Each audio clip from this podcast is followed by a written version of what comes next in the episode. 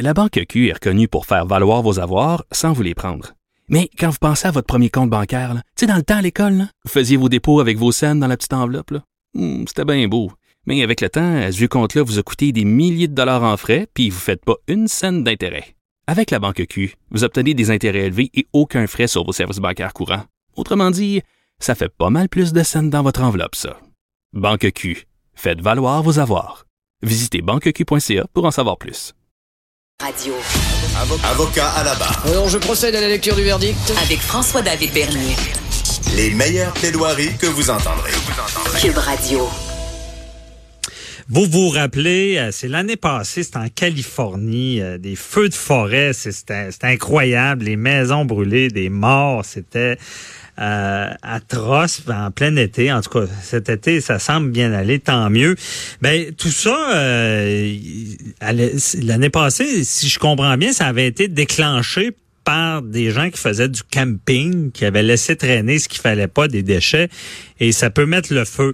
Donc, euh, c'est un exemple extrême, mais on a une responsabilité en tant que euh, personne qui profite de la nature, euh, campeur, et euh, cette responsabilité-là, euh, il y a Frédéric Sauvé, journaliste, qui, qui a fait un article justement en cinq minutes, les randonnées écolo et la responsabilité civile en nature. Bonjour euh, Frédéric. Bonjour. Merci d'être avec nous. Euh, Est-ce que euh, c'est fréquent que- qu'il y a des, des déchets qui causent des problèmes comme ça? là? Oui, euh, ça arrive très très souvent. On n'a pas toujours cons- euh, conscience, pardon, de, de la responsabilité en fait euh, qu'on peut avoir quand on, on laisse, euh, que ça soit laisser son chien euh, euh, faire ses excréments dans un sentier ou bien laisser euh, allumer un feu. De, de- lors d'un séjour en camping ou même même laisser euh, le restant de son sandwich par terre où on se dit ah ben je vais laisser euh, je sais pas la peau de mon orange de toute manière c'est biodégradable non non non ça a vraiment euh, des conséquences sur l'environnement finalement Ah ouais, ben ok, je, je suis curieux. Là. Si on parle des excréments de chiens, qu'est-ce que ça peut faire sur l'en- l'environnement? en fait il y a une partie euh, il y a une partie des bactéries que le chien évacue dans ses excréments et, et donc ces bactéries peuvent contaminer l'écosystème et euh, aussi les animaux qui y vivent et euh, il y a aussi euh, une- un grand danger parce qu'en fait les, les déjections des animaux domestiques peuvent aussi attirer les animaux sauvages comme les coyotes et donc ça modifie leur régime alimentaire et, et le comportement leur, leur comportement face aux humains OK, puis ça peut être dangereux pour le campeur. Là. Je Oui, si Ça exactement. attire de- des bêtes de ce et les style. randonneurs ouais OK, les randonneurs. Et euh, après ça, une pleure d'or- d'orange, c'est ça, c'est c'est pas biodégradable? Si c'est biodégradable, mais euh, en beaucoup plus de temps qu'on l'imagine, euh, une pelure de banane ou d'orange, ça peut prendre jusqu'à deux ans à se dégrader finalement, à, à- Ah, à ouais. disparaître. Euh, c'est un, un fruit comme une pomme ou euh, des, des fruits qu'on peut trouver au Québec, c'est entre trois et six mois. Mais euh, une banane, c'est quand même un, un- un aliment qu'on utilise, que les randonneurs euh, mangent très souvent en randonnée, et c'est Ben oui. En ouais, plus, quelqu'un, bon, la blague, quelqu'un peut glisser sur la peau de banane. Aussi. Très dangereux. non, c'est ça. Et, et, euh, moi, ce qui m'intrigue, c'est vraiment des, des choses euh, qui peuvent être graves, comme justement des objets laissés qui peuvent provoquer des feux. C'est ça, je comprends? Oui, ça peut être. Ben en fait, la, la plupart des gens allument euh, allument des feux et puis euh, ensuite euh, ils prennent pas conscience que euh, laisser des braises, par exemple, euh, des, braises encore un, un petit peu chaudes, ben finalement ça, ça peut euh, ça peut être très dangereux parce que euh, des feuilles peuvent tomber à côté, embraser euh, le gazon, puis euh, la pinède autour et, euh, et finalement euh, c'est c'est vraiment comme ça que que naissent la plupart des incendies dans les parcs nationaux, par exemple. Ah ouais, donc des, des- les, les- les grands feux là, qu'on qu'on voit dans l'actualité sont souvent causés par ça. là. ou par un mégot de cigarette également. Mais, Mhm. euh, mais oui, on sous-estime souvent le, les feux de camping ne- qui ne sont pas bien éteints. Donc il faut Ah, vraiment avoir toujours de l'eau à proximité. Et puis, euh, même si on pense qu'il est éteint, non, non, on, on remet une bouteille d'eau dessus pour euh, voir euh, que toutes les cendres sont, sont bien éteintes. Être certain. Et euh, l'histoire de la canne de conserve là, qui, qui, qui reflète le soleil, qui allume un feu, est-ce que c'est vrai ça? Euh, je sais pas, ça je pourrais pas vous dire. Euh, je... Parce que des objets brillants, j'avais entendu ça, que des objets brillants laissés en déchets pouvaient justement, avec le reflet du soleil, causer des feux. Hmm, J'ai Mais, jamais euh, entendu parler de ça. bon, c'est peut-être pas. Si je comprends bien, là, ce, qui, ce qui est le plus fréquent, c'est si- quand il y a déjà du feu, comme un feu de, un feu de camp, un mégot de cigarette. Euh, toi, toi, dans tes recherches, est-ce que tu sens que les, les- euh, est-ce que le- les personnes qui sont en plein air, les campeurs, sont conscients de ça ou pas? Euh, de plus en plus, euh, surtout les, les jeunes générations, elles sont vraiment de plus en plus conscientes euh, de ça. Il y, a un gros travail qui est fait euh, d'éducation euh, ben, par les parents à l'école, dans les camps de vacances. Donc Mhm. euh, oui, de plus en plus. Et en fait, même de plus en plus, on entend parler des, des principes du Centras. Euh, en fait, il y a sept grands principes. C'est des responsabilités qu'on devrait tous avoir en tête quand on randonne ou quand on va faire du camping. Et euh, en- bah, parmi les sept, il y a, il y a se déplacer sur les sentiers, euh, ne, ne pas sortir des sentiers pour pas piétiner les, les espèces végétales qui sont fragiles, Mhm. euh, disposer correctement des déchets, bien sûr, euh, laisser intact ce qu'on, que la nature nous offre en fait, euh, ne pas déplacer euh, de bois, ne pas euh, cueillir de, de fleurs. Euh, Il y a un gros problème au niveau des Inukshuk euh, depuis quelques années. les, Inukshuk, c'est... les Inukshuk, c'est les, les c'est comme un, am- un amoncellement de pierres en forme de, de personnages en fait. Ça, Ah ça vient de la tradition euh, millénaire des Inuits et en fait euh, c'est c'est quelque chose qui est très euh, instagrammable. C'est Mhm. beau, on, on prend quelques pierres, on met ça sur le sommet d'une montagne, on fait une photo puis ah, on- ça rapporte plein de, de j'aime De likes. Et donc euh, ça c'est un gros problème parce que ça ça crée l'érosion, on déplace des, des roches, euh, ça modifie le comportement des insectes, des animaux euh, sous les roches. Et, euh, Ah. et donc, c'est c'est un gros, gros problème dans les parcs nationaux, dans l'Ouest canadien, surtout à Jasper, à Banff, et, et de plus en plus au Québec également. Ah ouais, intéressant. Une chose qui peut sembler banale au départ devient fait, un problème. Euh, J'imagine que dans tout ça, c'est tout le temps euh, l'excès qui, qui cause des problèmes. Là. Oui, oui, oui, c'est c'est vraiment ça. Un individu euh, seul ne, ne fera pas changer euh, toute une forêt, mais on sait qu'il y a de plus en plus de gens sur les sentiers, en camping, et donc justement, ça passe par une éducation et une sensibilisation euh, de, de Mhm. toutes ces personnes.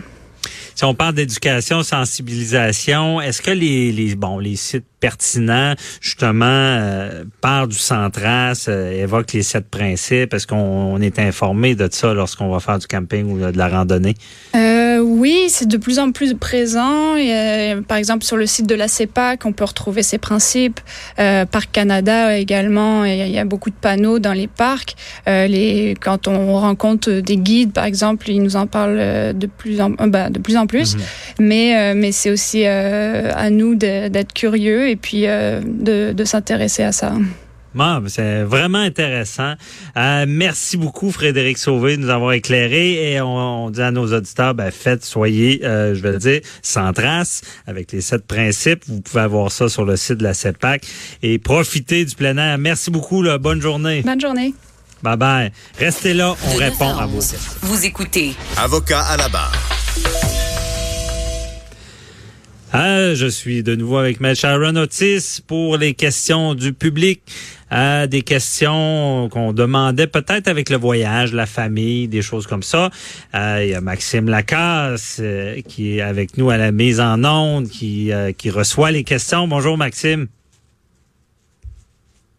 Ah, on n'a pas... Maxime, est-ce que tu es là?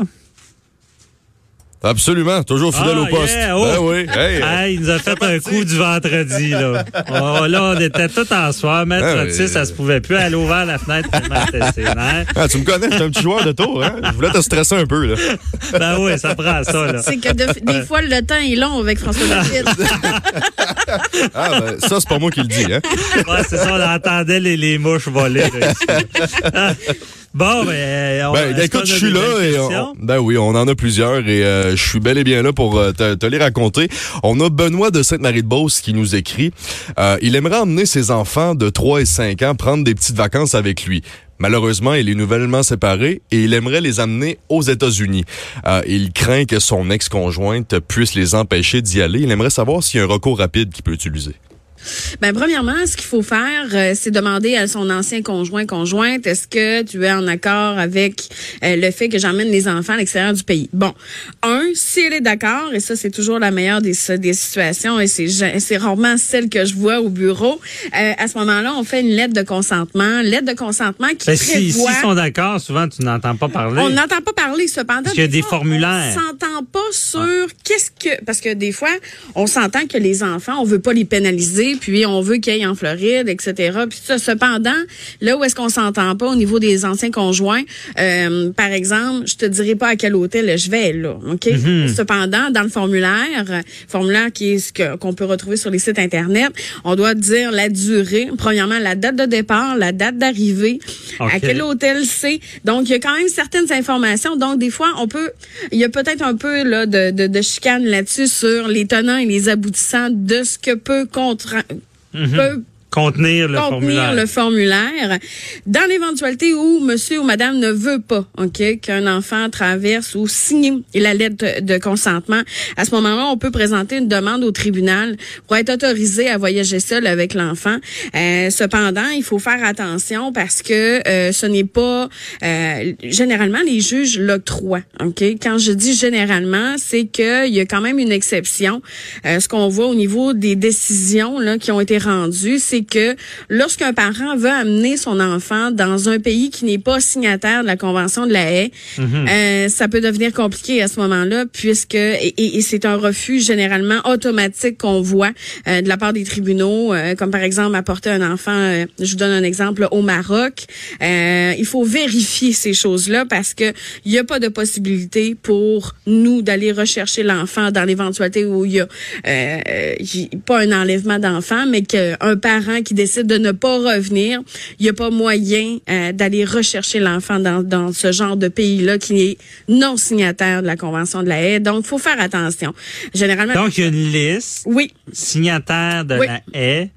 Où est-ce que s'il y a un problème, parce que j'ai vu ça à LCN, j'ai commenté des dossiers où est-ce qu'un parent ne retrouvait pas son enfant, qui était parti avec l'autre parent Mm-hmm. en, va- en vacances et euh, n'avait aucun recours. Et ça, c'est quand le pays n'est pas dans la convention de la haie. comme dans la Convention. Et Cependant, où- les États-Unis. Ou nos auditeurs là, qui, qui peuvent euh, stresser un peu, Ben, peuvent aller regardez, consulter. euh, il y a le bon vieux Google avec Convention de la haie, pays signataire. euh, donc, à ce moment-là, vous allez les retrouver.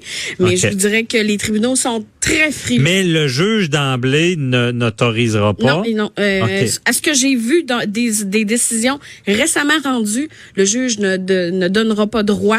Euh, il faut que ce soit un pays qui est sécuritaire. Ouais. Et il faut toujours penser que les décisions qui sont prises dans le cadre euh, des, des- euh, en mesure familiale c'est- sont toujours prises dans l'intérêt de l'enfant, l'article 33. Et Ouais. C'est dans l'intérêt de l'enfant que cet enfant-là se Mais ce que, ce que ça nous dit, les dossiers que j'ai commentés à LCN, que l'enfant avait disparu, c'est que c'était en accord qui ont, ont permis qu'il parte. Donc, Si- on peut, on peut déjà donner un conseil sans être paranoïaque aux gens de malgré que ça passe pas devant un juge, imaginez si le juge le refuse, ben informez-vous donc ou vous euh, si le pays fait partie de, la- de, de cette liste-là. Bien là, évidemment, Avant si- d'autoriser le conjoint. Oui, le mais bien évidemment, si le, le- le conjoint, l'ancien conjoint autorise, il n'y a pas de problème, vous comprenez, ça va. Oui, mais les Mais- cas que j'ai vus, ça semblait être autorisé, mais s'ils sont pas allés dans le bon pays.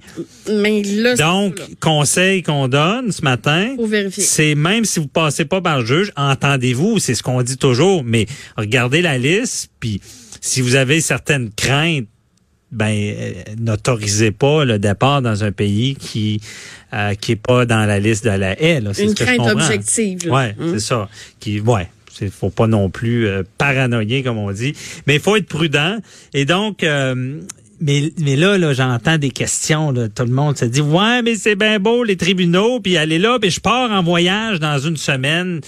Elle veut pas ou il veut pas signer. Qu'est-ce que je fais? Ordonnance de sauvegarde. Ça peut aller vite, ça? Ça peut aller vite. C'est un des recours les plus efficaces, les plus rapides euh, pour euh, obtenir ce qu'on veut. Cependant, ce que je dirais aux gens, c'est que dans l'éventualité où vous prévoyez d'ici un mois, par exemple, quitter le pays avec un enfant, attendez pas, là, demandez tout de suite par courriel à votre ancien ou ancienne conjointe s'il son accord. S'il ne veut pas, donnez-lui un délai fixe. Euh, c'est sûr que quand vous arrivez à un avocat, là, la, semaine où est-ce que vous partez, là, vous comprenez qu'on a des dates. Là, hein? L'été, c'est plus tranquille au niveau des, des, tribunaux. C'est hein? donc euh, euh, on peut pas faire d'un miracle. Il faut le faire dans les délais prescrits aussi. Et il faut, pour présenter une ordonnance de, sauvegarde, il faut la nature d'urgence. Donc, est-ce qu'un tribunal va, va dire que est-ce que c'est une urgence, c'est une réelle urgence, le fait de partir ou pas avec un enfant en voyage, euh, vous comprenez, alors mhm. que peut-être que c'était prévu il y a six mois, mais que le parent, par son, son, sa nonchalance, a rien fait. Vous comprenez que euh, une urgence, quand on la connaît depuis un certain temps, n'est plus nécessairement une urgence. Là. Hein. On se comprend là, faut quand agir on arrive. Rapidement. faut agir rapidement. La question aussi, on ajoute combien au budget vacances? Si oh. on est obligé de passer devant le tribunal? Ben, c'est sûr qu'une ordonnance de sauvegarde, vous comprenez, faut, nous, il faut se préparer très rapidement. Il faut faire la rédaction de la requête, il euh, faut signifier euh, le tout, euh, notifier dans l'éventualité ou par courriel ou par télécopieur si l'autre parent est déjà représenté, puis on est déjà en guérilla mhm. judiciaire avec son ancien conjoint. Si ça peut aller plus vite pour ce bout-là, mais n'empêche qu'il faut respecter tout le moins dans les, les dates de présentation des palais de justice. Là, vous comprenez? On peut pas présenter ça à tous les jours. Là. Donc. Ouais. Et Maître Otis, euh, pour ceux qui sont en train de se divorcer en ce moment puis se séparer, c'est pas une période agréable. Mais est-ce qu'on peut prévoir ça? Tu sais, la fameuse convention qu'on dit, les, on s'entend, on va faire homologuer ça, ou on est devant le tribunal parce qu'on chicane. Est-ce qu'on peut prévoir déjà euh, de, de, demander que le parent va automatiquement forcer? Est-ce que ça peut aider? On peut prévoir que le parent, l'autre parent, va euh, consentir à la signature et des, de la demande de passeport. OK? Il y a ça aussi qui part. Euh, donc, mais ce que vous me dites, c'est dans, dans le cadre d'une convention, qu'est-ce qu'on peut faire? On peut prévoir que les, les parties s'engagent à, euh, à, à, participer, dans le fond, et, et de, de, de, consentir et de signer tout document et ou tout tout euh, paperasse entourant la demande de passeport et mhm. également de permettre à l'autre parent d'emblée de voyager à l'extérieur euh, du pays avec l'enfant. Et à ce moment-là, nous, on fait une autre clause. En tout cas, tout le mois, c'est, moi, c'est ce que je fais. Je reprends la même clause et je l'écris en anglais parce que les gens doivent se présenter avec le jugement lorsqu'ils passent là, les douanes. Alors, le douanier a sa clause en anglais pour laquelle il comprend que euh, la convention est homologuée, ça vaut jugement. Ils mhm. comprennent très bien la clause permettant euh, que l'enfant voyage seul avec l'autre parent, mais ça ne veut pas dire que euh, euh, c'est pas bien d'arriver avec la, lettre de consentement également plus le jugement. Trop fort casse pas. On est mieux de d'arriver solide parce que vous savez que les douaniers hein, font leur travail. donc, dans cette mesure-là, moi, il n'y a pas eu de problème à ce que j'ai vécu dans. OK. Non, je pense que c'est une question qui va peut-être aider beaucoup de gens, puis c'est très éclairant. Puis malheureusement, on, aura répondu à une question ce matin parce que euh, c'est ça, euh, Maître Otis, vous allez rester avec nous, faut aller à la pause euh, parce qu'on est avec Jean-Luc Audet et on va entendre avant ça Valérie Gontier, qui est journaliste au Journal de Montréal, qui, qui est l'auteur d'un livre qui s'appelle Le jeu fatal. je vous explique dans quelques instants en quoi ça consiste ce livre.